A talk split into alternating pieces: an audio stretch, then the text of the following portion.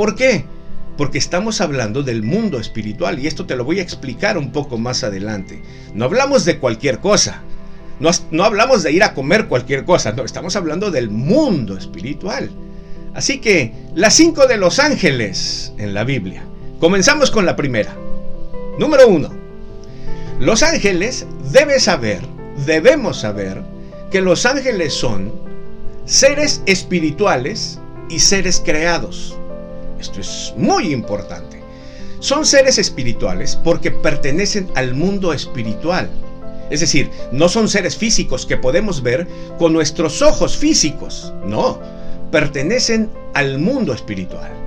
Hay un mundo espiritual así como hay un mundo físico. En el mundo espiritual está Dios, están los ángeles, están Satanás y están los demonios. De ahí la importancia que te digo que ignorar estas cosas y dejarse envolver por ellas por cualquier corriente es muy peligroso.